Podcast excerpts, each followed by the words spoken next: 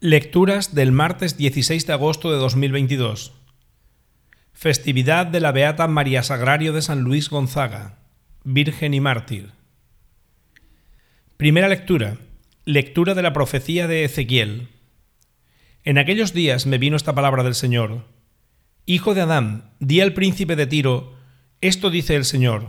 Se hinchó tu corazón y dijiste, soy Dios, entronizado en solio de dioses en el corazón del mar.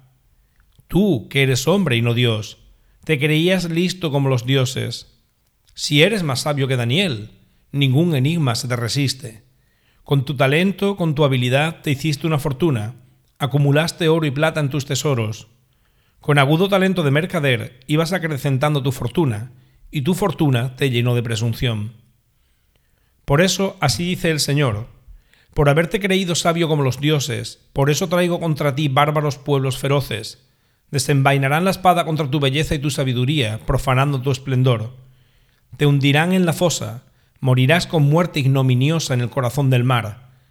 Tú, que eres hombre y no Dios, osarás decir, ¿soy Dios delante de tus asesinos, en poder de los que te apuñalen? Morirás con muerte de incircunciso, a manos de bárbaros. Yo lo he dicho. Oráculo del Señor. Palabra de Dios. Salmo responsorial. Yo doy la muerte y la vida. Yo pensaba, voy a dispersarlos y a borrar su memoria entre los hombres. Pero no, que temo la jactancia del enemigo y la mala interpretación del adversario. Que diría, nuestra mano ha vencido, no es el Señor quien lo ha hecho, porque son una nación que ha perdido el juicio. ¿Cómo es que uno persiga mil y dos ponen en fuga diez mil? ¿No es porque su roca los ha vendido? ¿Porque el Señor los ha entregado?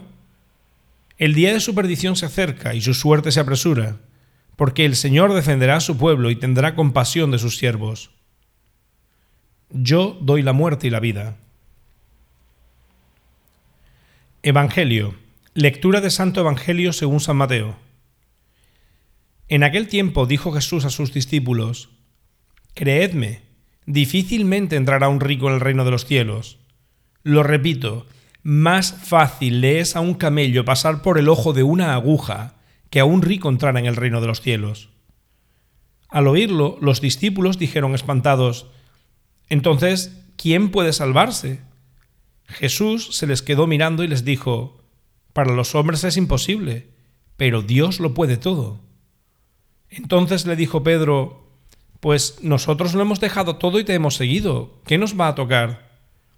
Jesús les dijo, Creedme, cuando llegue la renovación y el Hijo del Hombre se siente en el trono de su gloria, también vosotros, los que me habéis seguido, os sentaréis en doce tronos para regir a las doce tribus de Israel. El que por mí deja casa, hermanos o hermanas, padre o madre, mujer, hijos o tierras, recibirá cien veces más y heredará la vida eterna. Muchos primeros serán últimos, y muchos últimos serán primeros. Palabra del Señor.